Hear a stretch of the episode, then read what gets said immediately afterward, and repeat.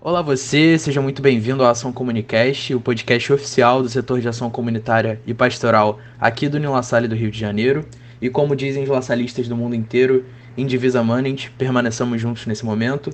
E hoje nós vamos continuar aqui um pouco da, da nossa conversa sobre voluntariado. Hoje eu tô aqui com a Lívia Ribeiro e com o Wagner, é, e a gente vai continuar conversando um pouco sobre voluntariado, dessa vez voltado um pouco mais para o terceiro setor.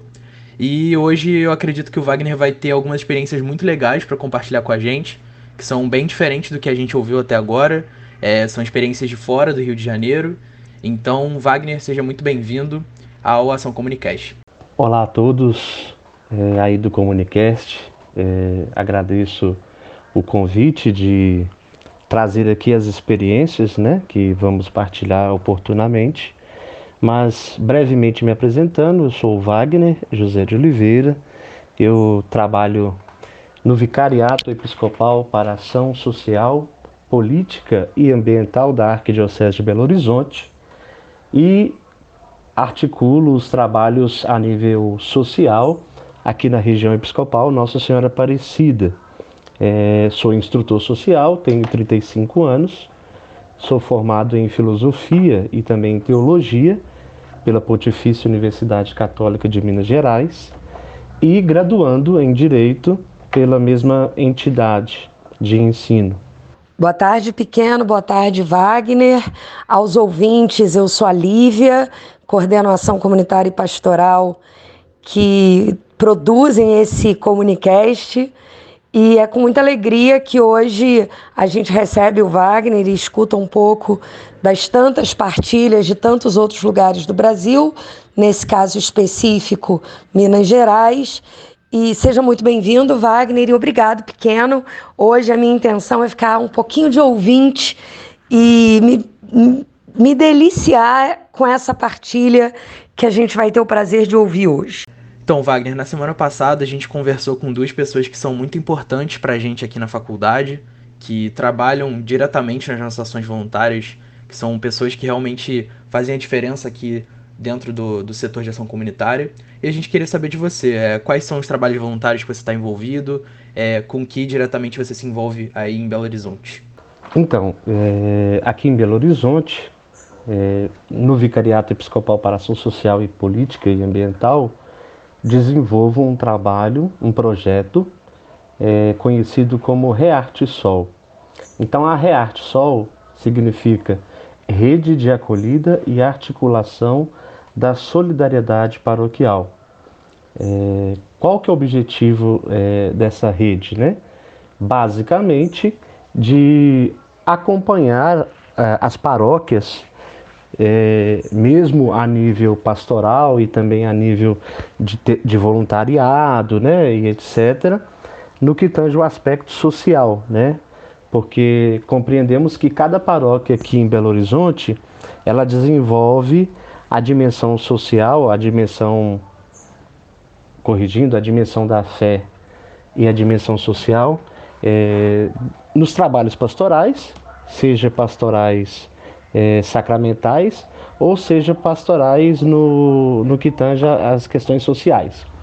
Também tem-se o costume aqui na Arquidiocese de Belo Horizonte alguns voluntários trabalharem, né? É, por exemplo, como a área de psicologia, a área do direito e tantas outras áreas, oferecendo assim àquelas famílias em situação de vulnerabilidade social um apoio, né? Uma orientação, um conforto para ajudar a eles a solucionar assim as situações. Então essa rede ela vem para organizar, articular esse trabalho, né? Porque as paróquias em si, elas não são como ilhas isoladas, né? Mas a gente tenta fazer uma ligação entre essas essas paróquias, esses voluntários, para que de fato é, determinada família ou determinada pessoa que procura a paróquia, né, é, que procura essa rede, é, possa sim ter o seu auxílio, o seu amparo para suas questões pessoais, né? É, então nós temos a rede, essa rede seria as 280 paróquias da Arquidiocese de Belo Horizonte e cada paróquia é considerado como um núcleo, núcleo de acolhida e articula articulação da solidariedade paroquial, que lá onde funciona todos os trabalhos pastorais sociais e também esses voluntários, conforme eu mencionei anteriormente, né? E aí a gente faz esse trabalho no intuito de fazer essa articulação junto com outras paróquias. É, basicamente, esse é o trabalho que eu tenho acompanhado e feito, né? E na região episcopal Nossa Senhora Aparecida, claro, é, desenvolvo ali com as 69 paróquias essa rede, bem como também acompanho o setor de pastoral, social, política e ambiental, que é basicamente a mesma funcionalidade que tem na paróquia, mas a nível de coordenação regional, né? Nós temos os coordenadores das pastorais sacramentais, das pastorais sociais também, a nível regional, e ali a gente discute como que vai ser o plano né, de ação é, como um todo do, do setor social como um todo. Então acompanho essas, essas duas dimensões aí no aspecto social é, na Arquidiocese de Belo Horizonte e especificamente na região episcopal Nossa Senhora Aparecida. É legal, assim, Wagner, para a gente escutar é, esse, essa forma de organização né, que você citou, porque lembra um pouco é, os contatos que a gente estabelece aqui na, na faculdade, aqui no, no entorno da faculdade, e principalmente é, a sua fala sobre é, o trabalho na pastoral social, política ambiental, lembra bastante a forma como nós organizamos as coisas por aqui, né? Então eu queria saber de você mais ou menos como funciona é, essa discussão que você, que você chegou a citar no final da sua fala, é, dentro da, da, pastoral social, política ambiental, como é que vocês organizam é, o que vai ser feito, como é que vocês organizam as ações dentro desse, desse núcleo? Esse núcleo, né, ou esses núcleos, é, a gente acompanha de forma é, pessoal, né, indo até a paróquia, conversando com lideranças e também propondo pistas, ações, né, a partir é, das orientações tanto da, da CNBB, é, das diretrizes gerais, né, que saiu recentemente de 2019 a 2023, e também de acordo com o plano pastoral da Arquidiocese de Belo Horizonte, né, a partir da Sexta Assembleia do Povo de Deus, a gente é, tira, né, ou abstrai, ou é, inspira é, nesses documentos, para então a gente traçar é, um caminho ou pistas de ações para que a gente possa corresponder, né, é, aos anseios que as famílias é, trazem e recorrem a a, a esse lugar, a esse núcleo, para no sentido de acolhida daquilo que eles precisam, né, de alguma forma, e que às vezes eles não têm nem condições de pagar ou custear um profissional é, da área para então tentar ajudar nessa solução aí, né?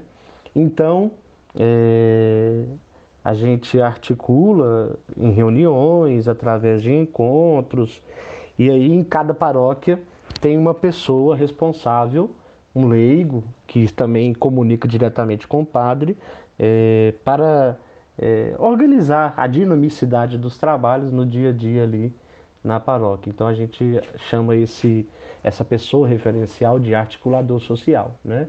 E como a gente bem disse, né, é, esse projeto está aí na Arquidiocese já há quatro anos, né? Atualmente nós temos mais de 27 na ASPES já funcionando, porque aqui na região episcopal nós somos quatro, cinco regiões, desculpa, nós somos cinco regiões episcopais, né, é, que atende 28 municípios aqui na Arquidiocese de Belo Horizonte, e aí cada região nós temos um articulador social para conversar e articular ali as suas demandas e também acompanhamento de cada paróquia em suas necessidades. É, então, basicamente, a organicidade vai se dando a partir desses encontros e a partir também das bases, né? Que esse é um elemento fundamental, porque cada realidade aqui é diferente. Por mais que a gente é uma única arquidiocese em 28 municípios, é, cada município, cada cidade tem a sua organicidade, tem a sua assistência, né?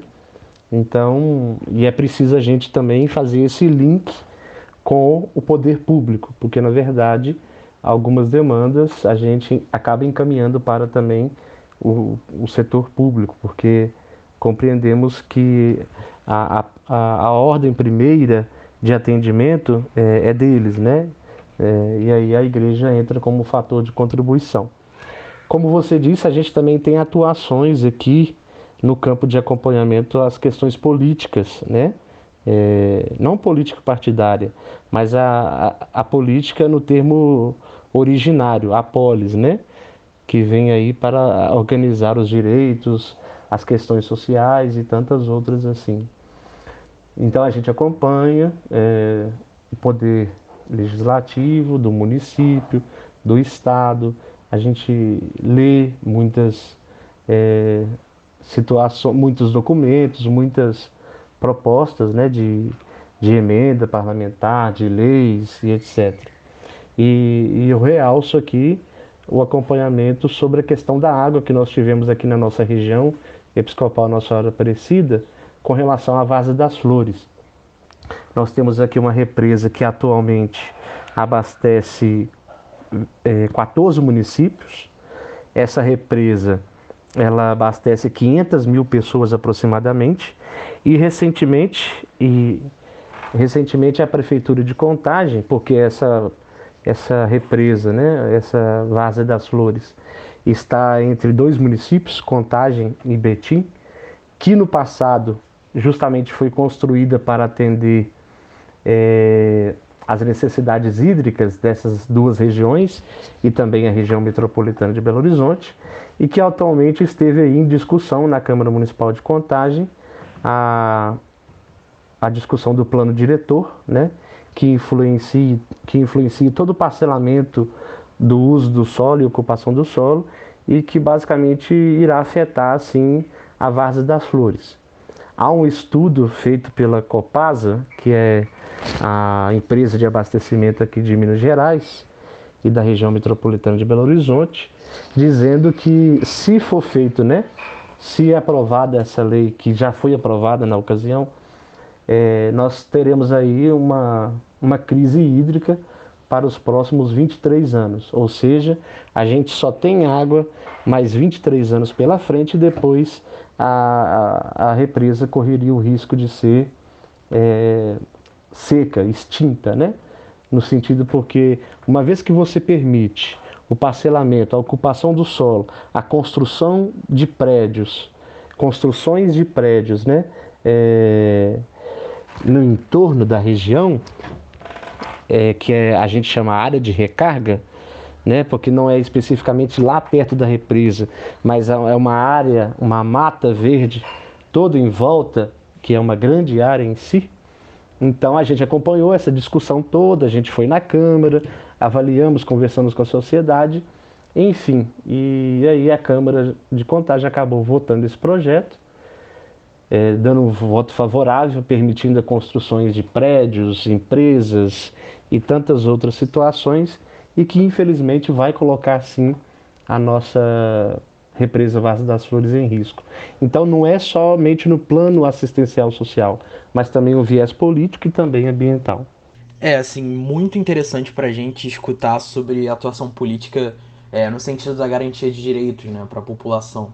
É, eu queria saber de você quais foram os principais desafios, assim, de que você mencionou é, escutar a sociedade, escutar as demandas, levar isso é, para os meios legislativos. Quais foram os principais desafios que vocês encontraram é, nesse sentido, de, de, escutar as demandas, conseguir traduzir isso, é, conseguir traduzir os anseios da população para os meios legislativos, conseguir fazer com que essas pessoas sejam é, escutadas?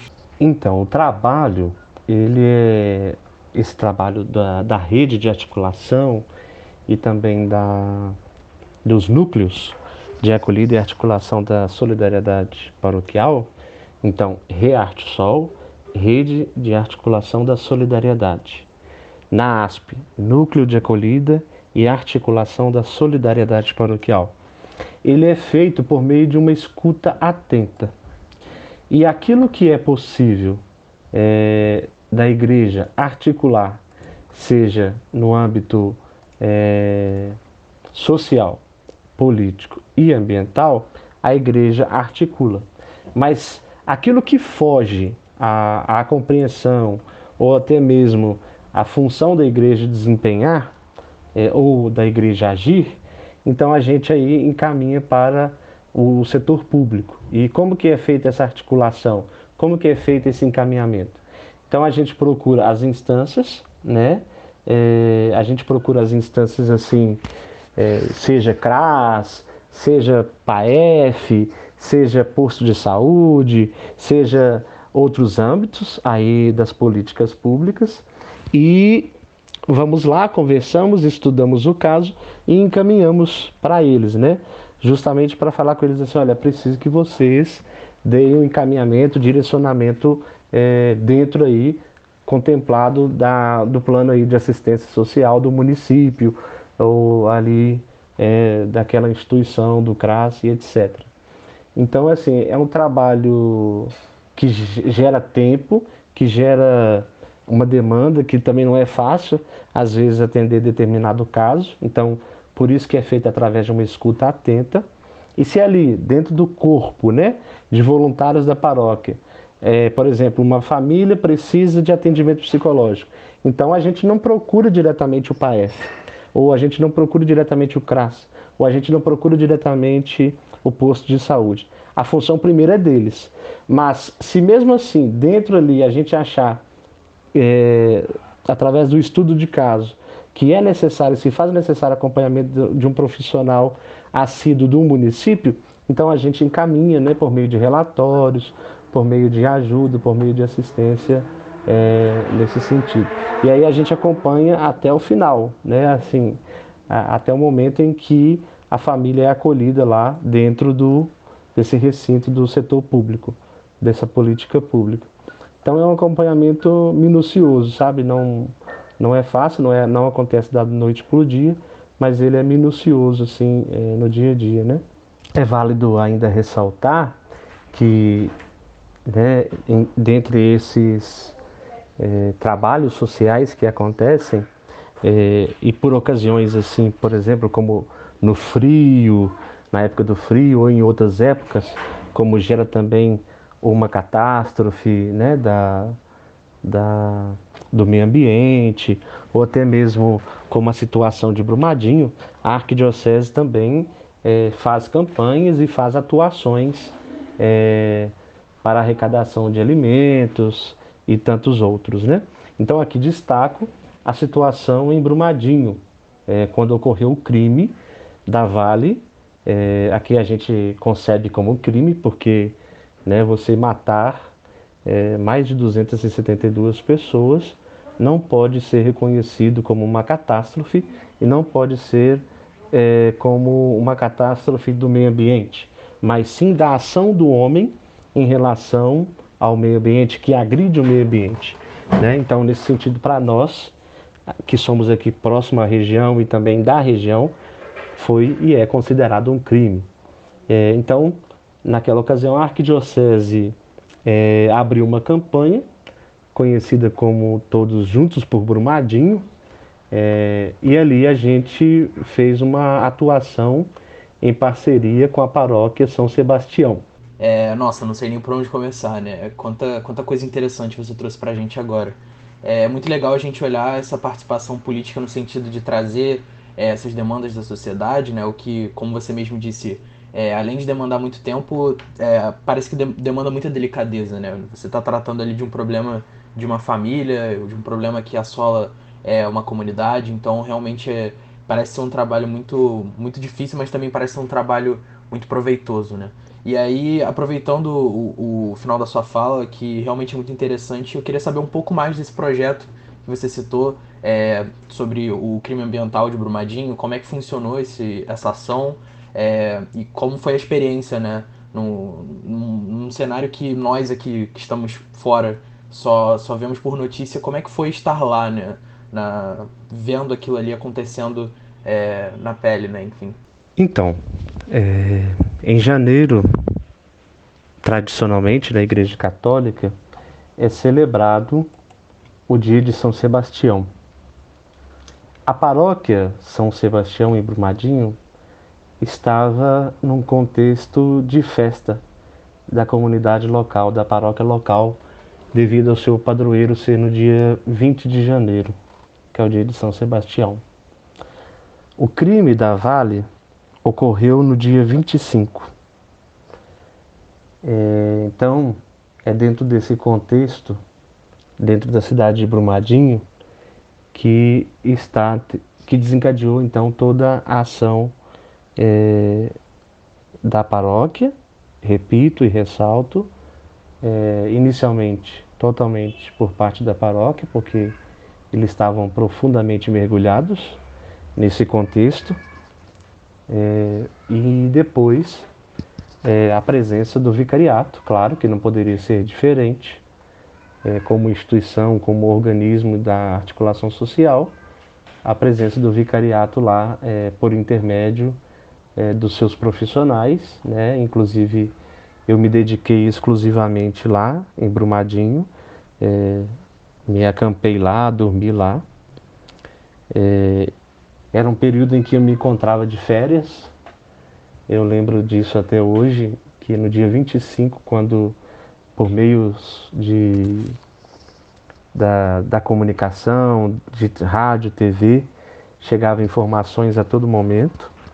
É, não sabíamos da proporção naquela ocasião, então foi muito difícil. E eu aqui angustiado por estar de férias, então me reportei ao grupo né, do vicariato, onde a gente tem o grupo de WhatsApp, então partilhei com eles, olha, é, o que, que o vicariato tem pensado, quais são as ações, eu me coloco à disposição para voltar antes, é, mesmo com essas questões trabalhistas, a gente posteriormente é, ou adia, ou compensa, ou enfim, é, seja como outra forma, né? Enfim, então é, fiz essa proposta.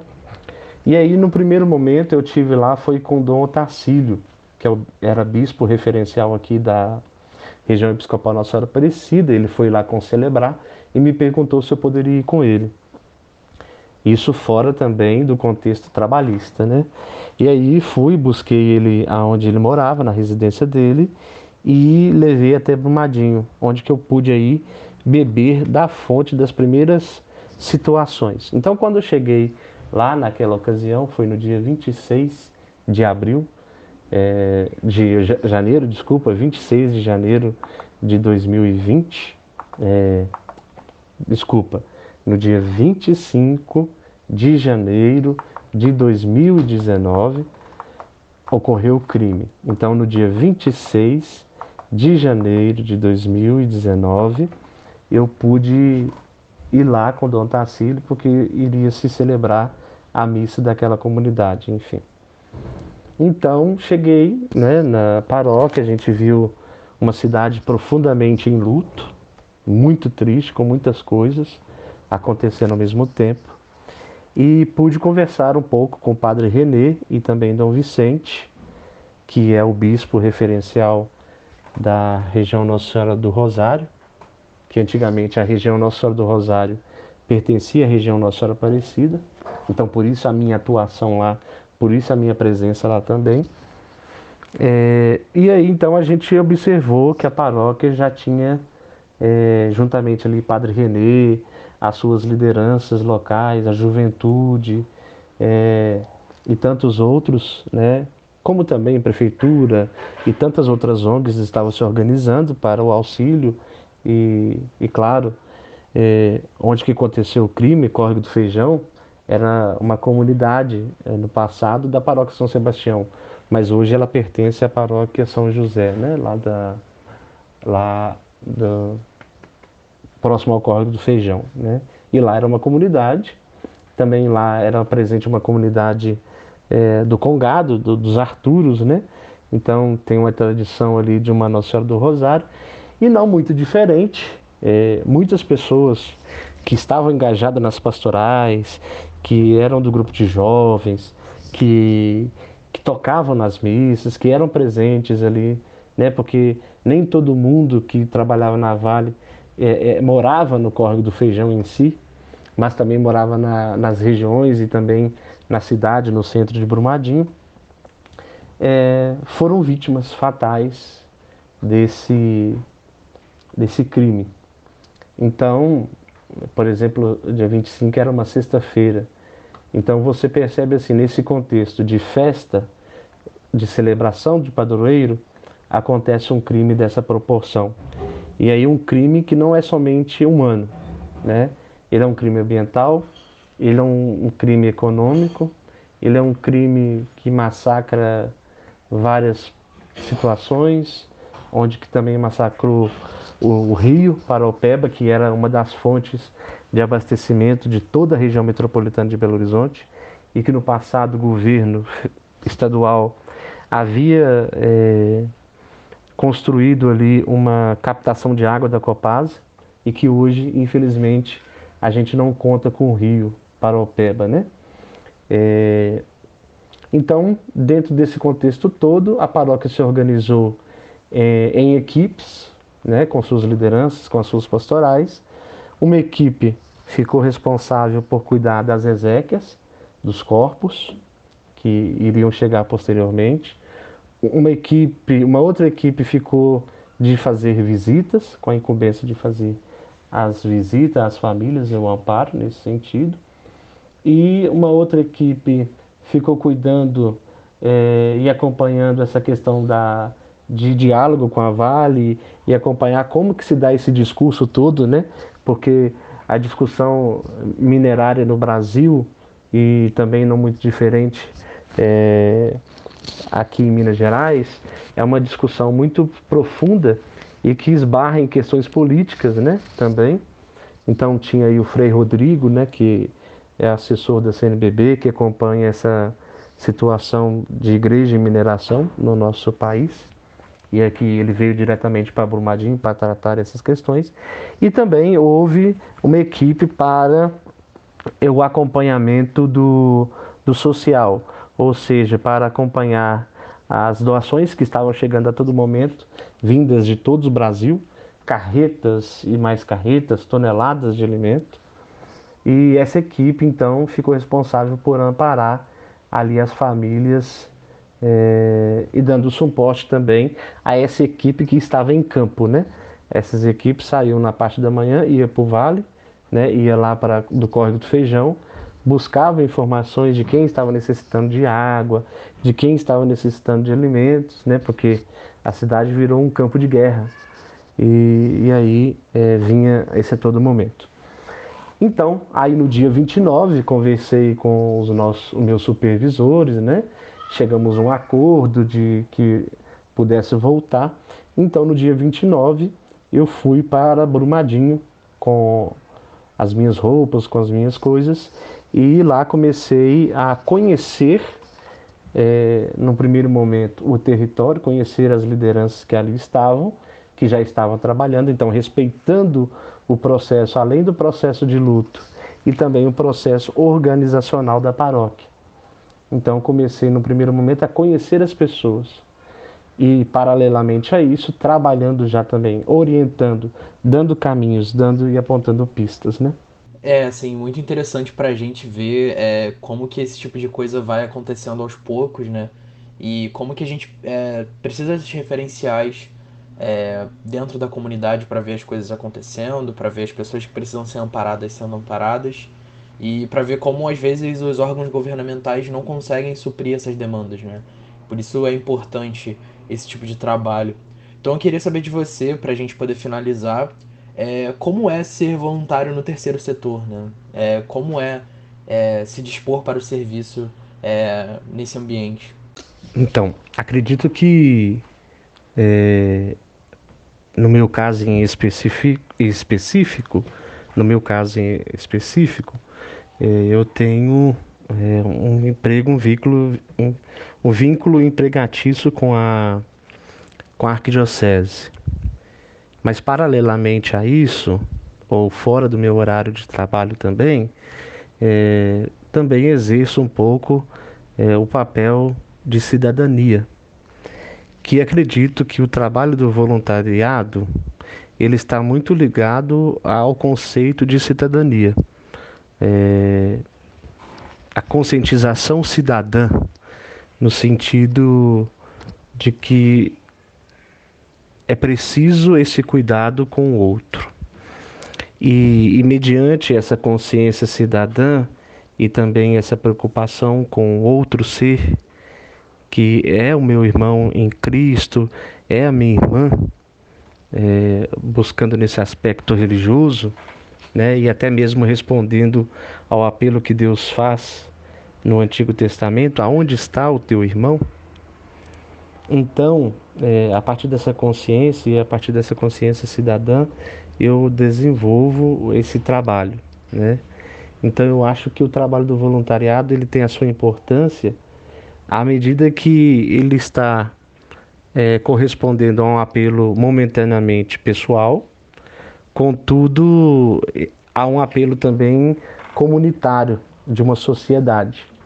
E aí, não muito diferente, essa pandemia do coronavírus nos mostra isso. A gente é, precisa resgatar aquilo que estava perdido por meio da solidariedade.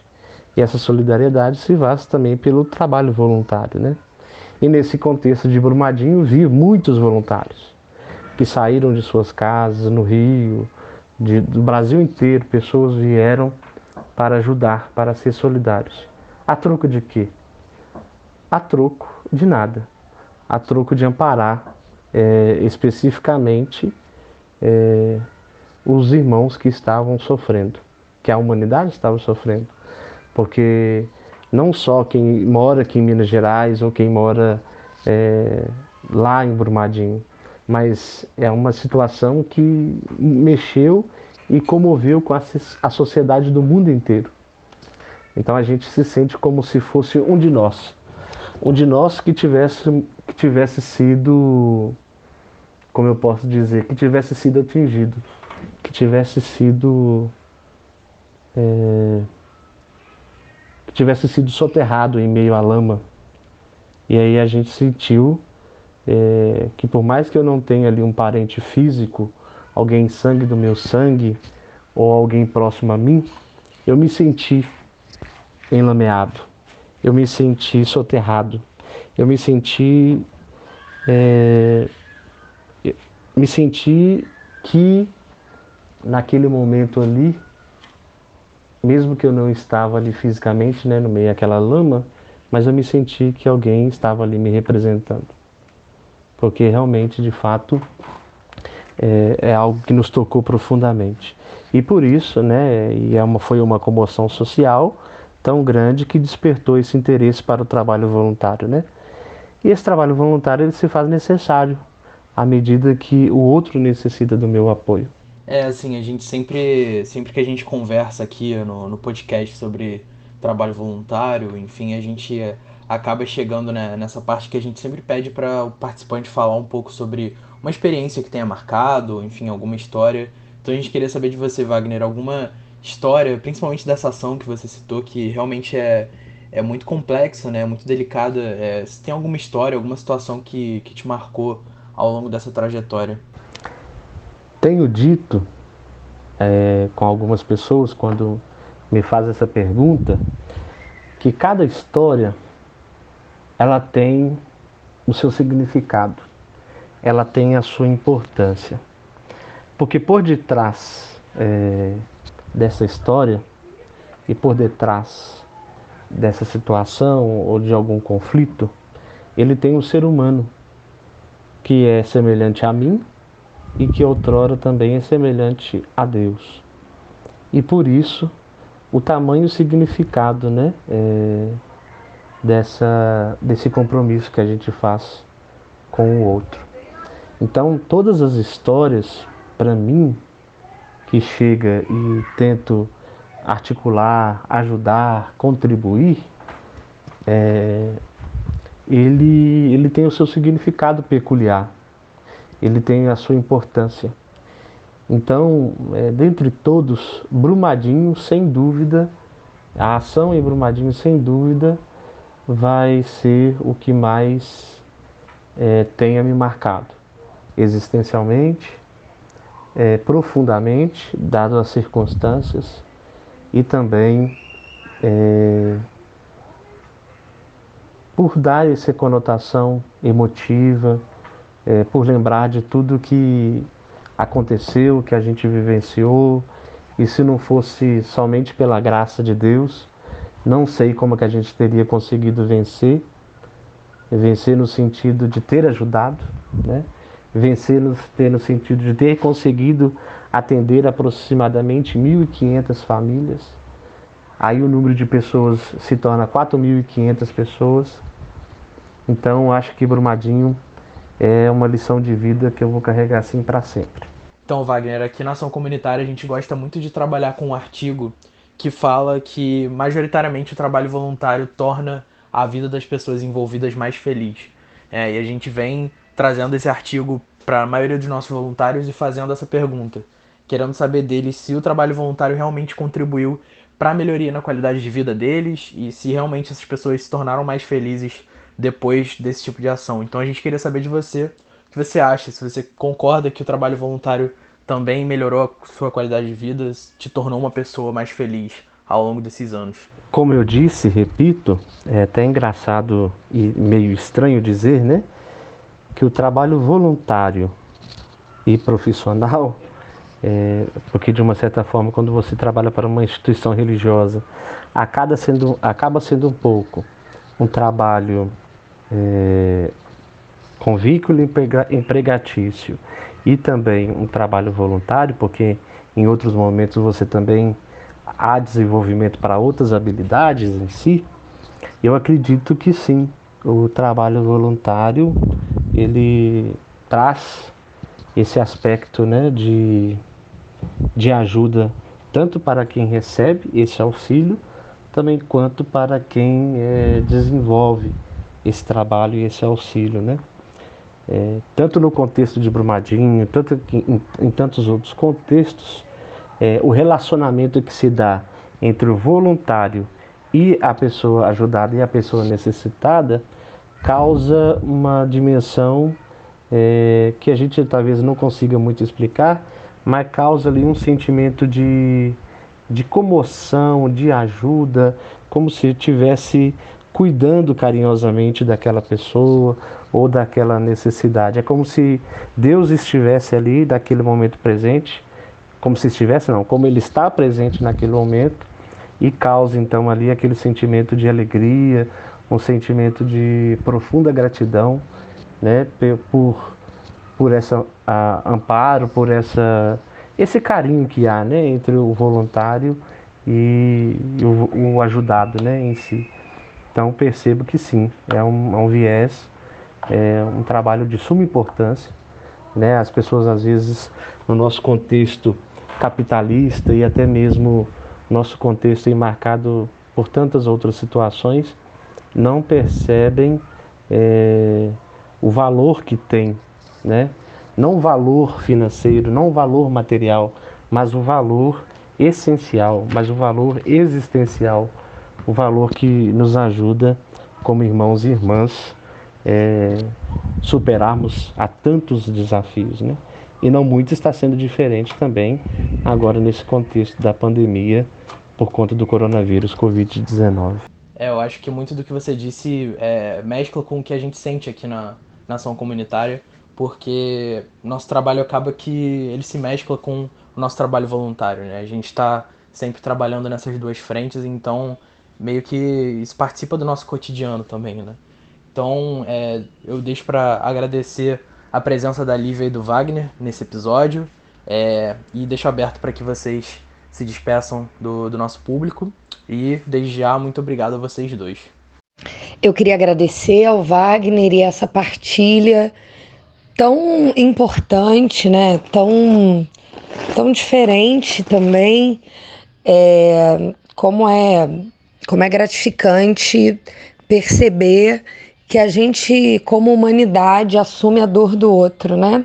No mundo em que a desesperança costuma ser assunto cotidiano, saber desse, desse movimento solidário e desse comprometimento das pessoas reais com a dor do outro, como a gente pode observar na fala do Wagner sobre tantos voluntários que abrem mão de tantas coisas para ir para Brumadinho, dá um, dá um ânimo, né? Dá uma dá uma motivação de que a gente pode até ser sonhador, mas a gente não é sonhador sozinho. Tem um monte de gente fazendo muitas coisas, às vezes pequenas, mas sempre significativas em muitos lugares. Wagner, muito obrigada. E obrigada a você que ouviu a gente até aqui, essa experiência de igreja, de participação social, de comprometimento social e de tudo isso diante de um crime, né? Diante da, da irresponsabilidade humana com a criação e com o outro. Obrigada, Wagner, também por dispor da tua vida pelos demais. Agradeço aí aos ouvintes pela participação aqui neste podcast da Ação Comunicast e agradeço aí ao Gabriel, a Lara e também a Lívia por essa participação, por esse espaço aberto, onde a gente pôde aí disponibilizar é, e contar um pouco da experiência enriquecedora que acontece dos trabalhos sociais aqui na Arquidiocese de Belo Horizonte.